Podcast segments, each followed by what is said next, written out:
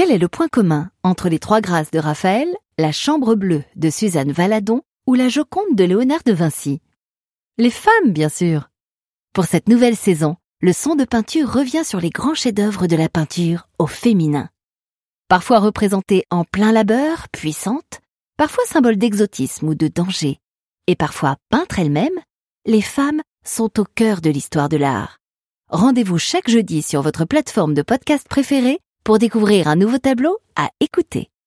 Le son de peinture saison 2, un podcast propulsé par le studio Griffon.